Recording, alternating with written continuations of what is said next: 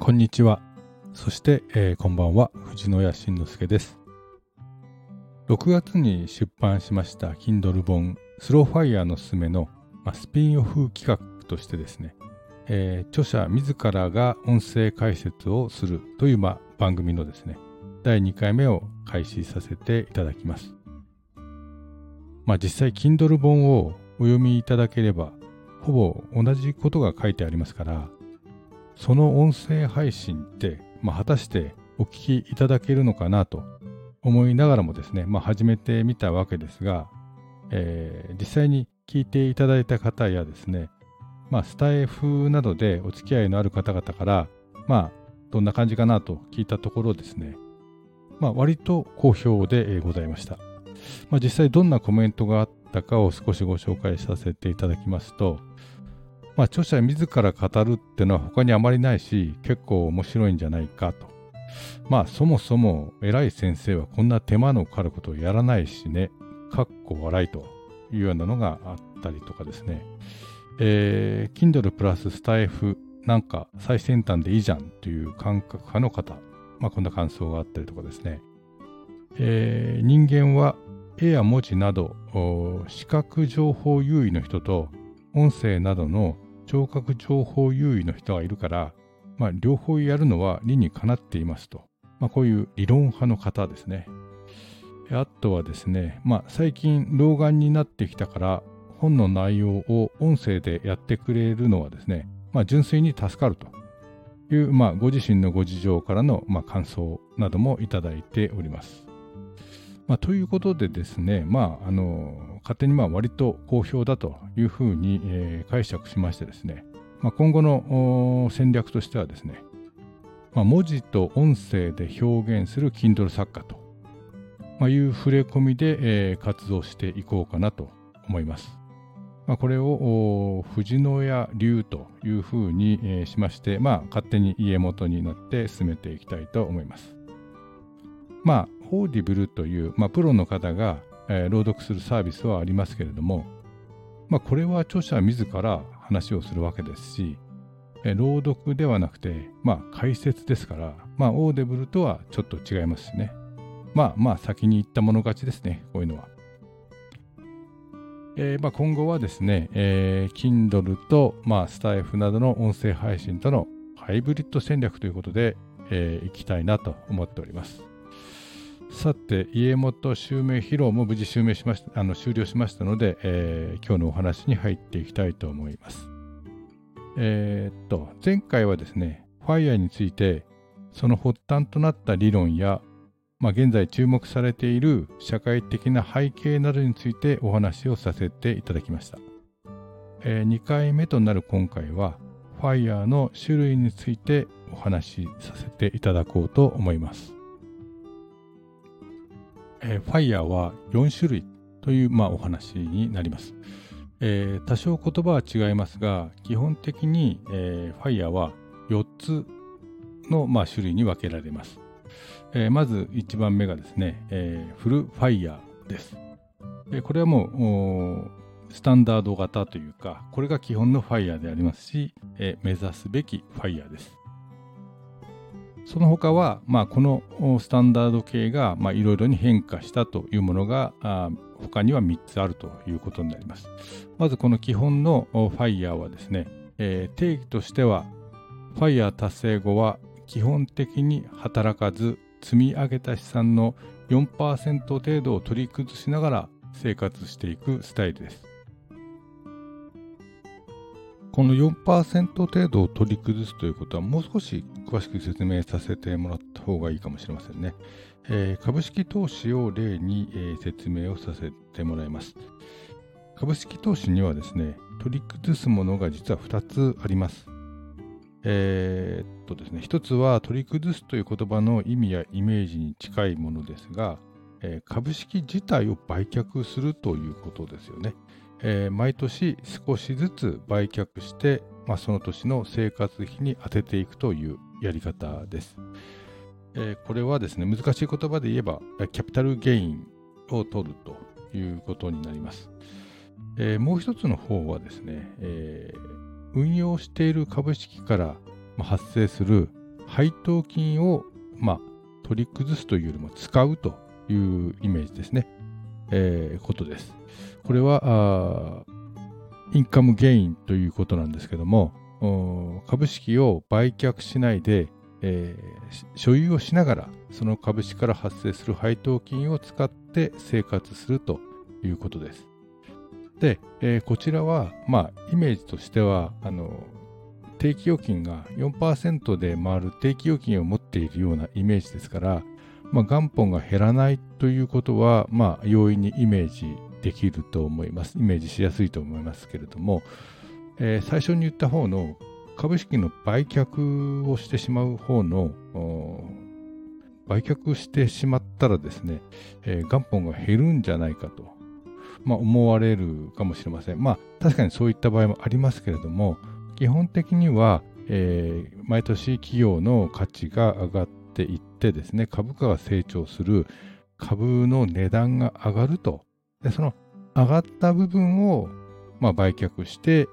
えー、生活に充てるという、まあ、考え方をしますので、えー、元本の金額は減らないんだと、まあ、いうふうに、えー、考えるという形です、えー、余談ですが株式には配当がある株式と配当がない株式というものがあります。もちろん、まあ、そもそも業績が悪くて、えー、利益が出ていなければ配当ができないんですけれども業績が良くても配当しない会社というものもあります。まあ、これは利益分配に関する、まあ、各社の考え方の違いということなんですけれどもまず配当する方の会社ですが、えー、まあ株主として会社に資金を提供してくれたわけですから、まあ、それに対して、まあ、ありがとうございますという意味で、毎年現金として、えー、お金としてですね、えー、配当という形で、まあ、返すという考え方をする。まあ、これはごく一般的にはそういう会社が多いと思います。一方で、えー、配当しない会社、利益が出ているのに配当しない会社というのは、まあ、どういう考え方をするのかというと、えー、得た利益を配当に回さないでですね、まあ、新しい事業であるとか、えー、最新の設備をまあ、そっちの方にですね、投資をして、さらに企業の価値を上げます。えー、まあ、すなわち株価を上げていくということをメインとする会社もあるというわけですね。えー、Google のですね、アルファベットであるとか、まあ、Amazon などは、こちらの配当はしないで会社を成長させるんだという考え方が強い会社です。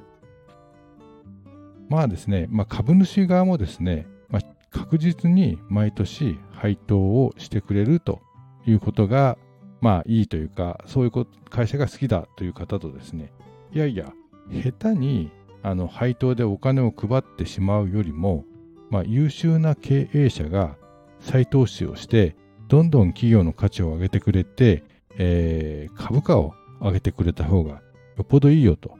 いうふうに考える、まあ、投資家の方もいます。まあこれはどちらがいいかというのはまあ好き好きですけれども、まあそんなことで、えー、配当をする会社、配当をする、まあ、株と配当をしない株というのがあるということをちょっとあの、まあ、付け加えておきます。えー、それではフルファイヤーの説明に戻りますが、えー、日本においてファイヤーを語るときはですね、多くの書籍では日本の平均年収に近いということで、まあ、年間400万円程度稼ぎ出すことを目的にしています。まあ、そしてそこから逆算をしてですね、まあ、1億円の資産を作るということが一つのファイアの目標となっています。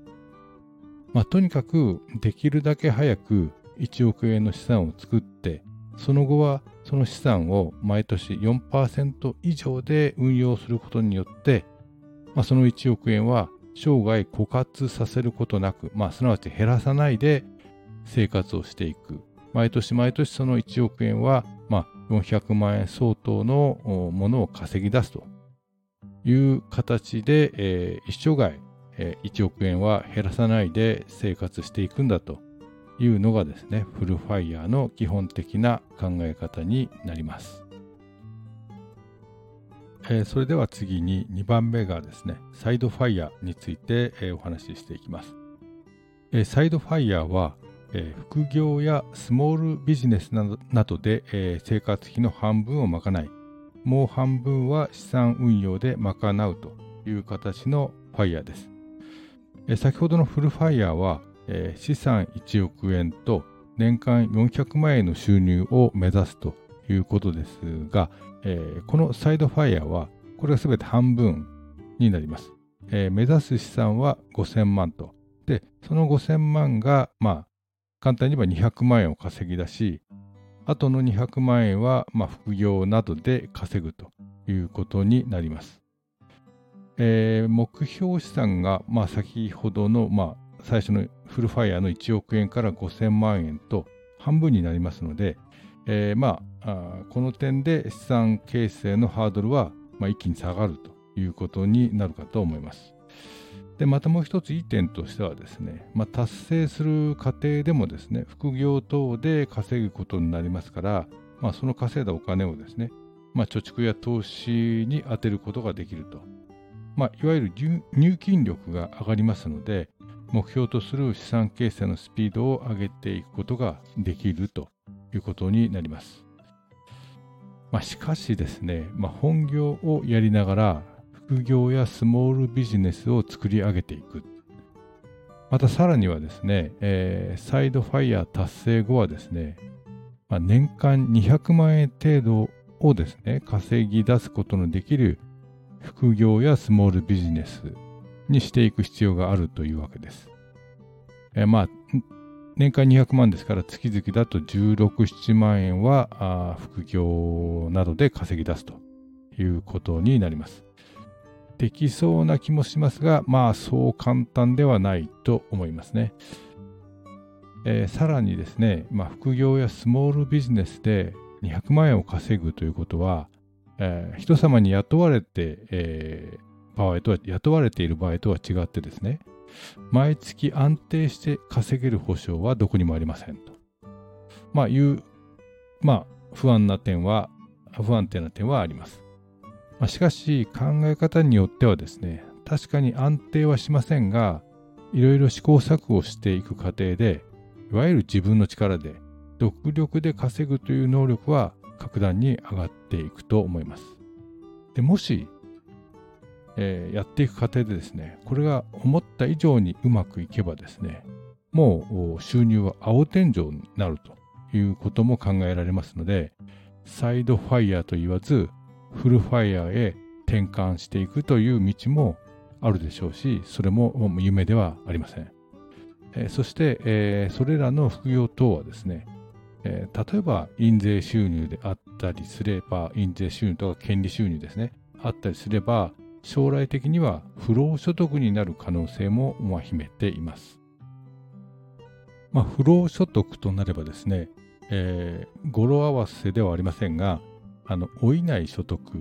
不労所得ということにもなりますから、まあ、老後でもちゃんとお金を生んでくれるということになると思います。まあ、そんなわけで、個人的にはこのサイドファイアを目指すことはありかもしれないなと思っています。えー、それでは、えー、次に3番目、バリスタファイヤーについてお話をしていきます。このバリスタっていうのは、まあ、あのカフェのバリスタのことですね。まあえー、生活費の半分を、まあ、アルバイトで稼ぎ、まあ、もう半分を資産運用で稼ぐ形のファイヤーです。まあ、先ほどのサイドファイヤーと、まあ、必要資産額とまあ、自身で稼ぎ出す金額は同じで、えー、5000万円と200万円ということになります。違いはですね、サイドファイヤーは副業やスモールビジネスで稼ぐということでしたが、こちらのバリスタファイヤーはアルバイトなど人に雇われて稼ぐということになります。まあ、メリットとしてはですね、こちらの方が毎月ゲットできるお金の確実性は、まあ、格段に高いと言えます。まあ、ちゃんと時給いくらで契約をしていますから、まあ、健康でしっかりシフトに入れれば確実に今稼げますと。まあ、じゃあバリスタファイヤーでいいじゃないですかということになりそうですが、決定的な違いは、まあ、どこまで行っても時間の切り売りという点が問題かなと思います。まあ、多少時給の上昇はあるかもしれませんが、到底期待レベルではありませんし、サイドファイヤーと違ってですね、うまくいって青天井になってフルファイヤーにつながるなんていう、まあ、夢もこちらはないと思います。そして、えー、現実的にですね、アルバイトで年間200万円稼ぐっていうのは、どれどれくらいの時間働かなければならないかということを、まあ、ちょっと考えてみましょう。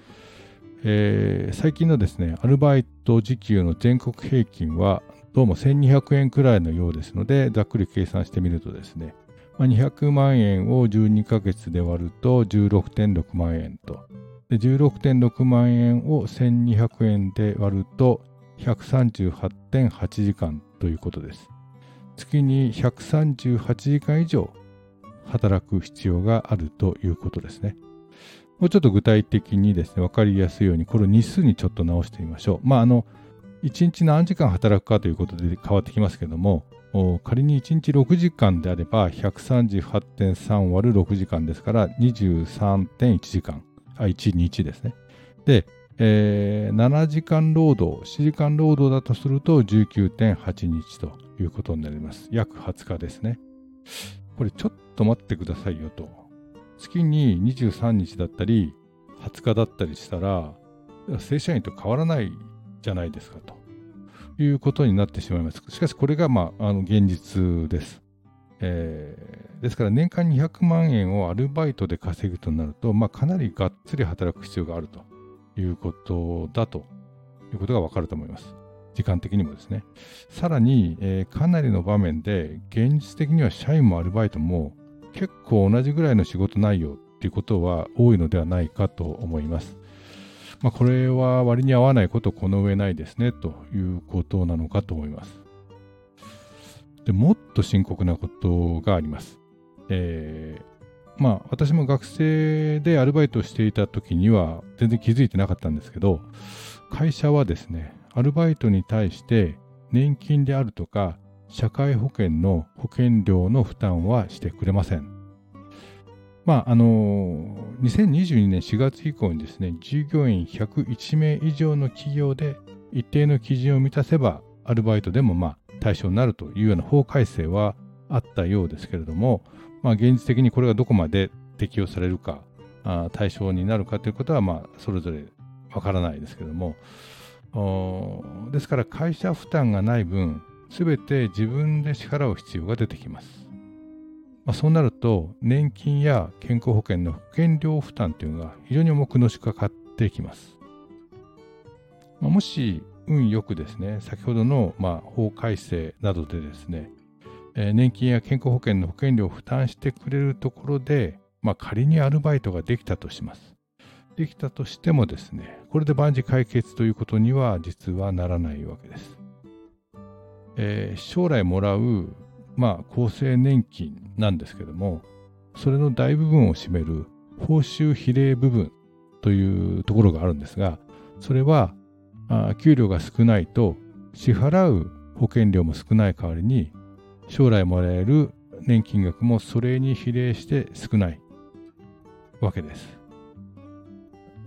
まあちゃんと報酬比例って言ってますからまあ嘘や騙しではないんですけれども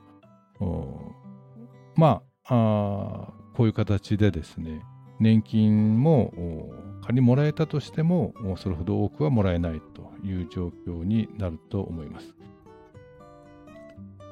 それでやはりアルバイト収入ですからまああの到底というかまあどう考えても不労所得にはならない働かなければもらえないということになります。ですからまあ、残酷なようですが、高齢になってですね、例えば80歳だろうが、90歳だろうが、生きている限りアルバイトを続けなければならないという、まあ、状態になるということですね。まあ、もちろん、雇ってくれるところがあればということも、まあ、大きな問題としてあると思います。ですから、現実的には、どこかの年齢からはかつて作った5000万円を取り崩していくということに、まあ、ならざるを得ないと思います。取り崩せば、もう一方の配当金の額、まあ、資産が稼ぎ出す額もそれに比例して減ってしまいますので、まあ、どんどん負のループに、まあ、陥っていくということになると思います。まあ、取り崩し始める年齢次第ですね。さすがに5000万円片方でありますから、まあ、5年やそこらでなくなりはしないでしょう。まあ、大丈夫かもしれませんが、仮に取り崩す期間がですね、まあ、20年とか30年と長期になれば、まあ、これはなかなか厳しい状態かなと。まあ、いわゆる年金は、日本の年金はですね、終身年金ですので、えー、まあ、あの、ずっともらえるということがあるんですが、取り崩し始めた場合は、やっぱりこう、枯渇ということに向かってですね、進んでしまう。どんどん目の前で減っていくという非常に精神的にも厳しい状態になるのかなと思います。これがあ3番目のファイヤーでした。で、最後、4つ目ですね。リーンファイヤーというのがあります。リーンファイヤーというのはですね、生活費自体を半分にするという、まあ、超節約型のファイヤーです。まあ、この場合、目標資産の5000万円と、ファイヤー達成後は、この5000万円が作り出す年間200万円で暮らすということになります。まあ、リーンファイヤーはサイドファイヤーやバリスタファイヤーと違って、まあ、アルバイトなどはしないでですね、えー、生産活動はしないで、えー、給料を稼がないということですから、この資産が生み出す200万円で暮らすということになります。まあ、おそらくこれを目指される方はですね、目標額の5000万円を貯める方においても、やはりかなり極端な節約生活をし、さらにファイヤー実現後もですね、まあ、ずっとそういった節約、倹約生活を続けていかれるのだと思います。まあ、もちろん個人個人の人生ですし、まあ、人それぞれのライフスタイルがありますから、えー、このようなあ節約生活が全く苦にならない。むしろこういう生活の方がいいんだと。シンプルライフでいいんだというふうに考えられている方にとっては、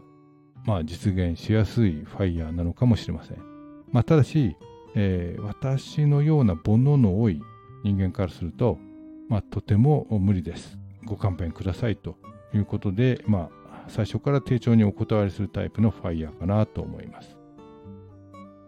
まあ、以上、まあ、4種類の FIRE を見てきました。まあ、皆さんどうお感じになられたでしょうか。えー、私としてはですね、まあ、最初のフルファイヤーと2番目の Side FIRE は、もし実現できるのであればですね、まあ、ありかもしれないなと思いますが、3番目の Barista FIRE と、まあ、 Lean FIRE は、さすがにちょっとお勧めできないかなという感じです。えー、今回は、えー、ファイヤーの種類についてお話をさせていただきました。結構長くなってしまいました。すいません。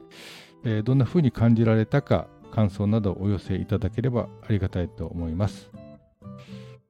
まあ、解説を聞いていただいてからですね、本を読むと、また違った気づきがあるかもしれませんので、えー、Kindle 本の本もよろしくお願いをいたします。まあ、本の URL などは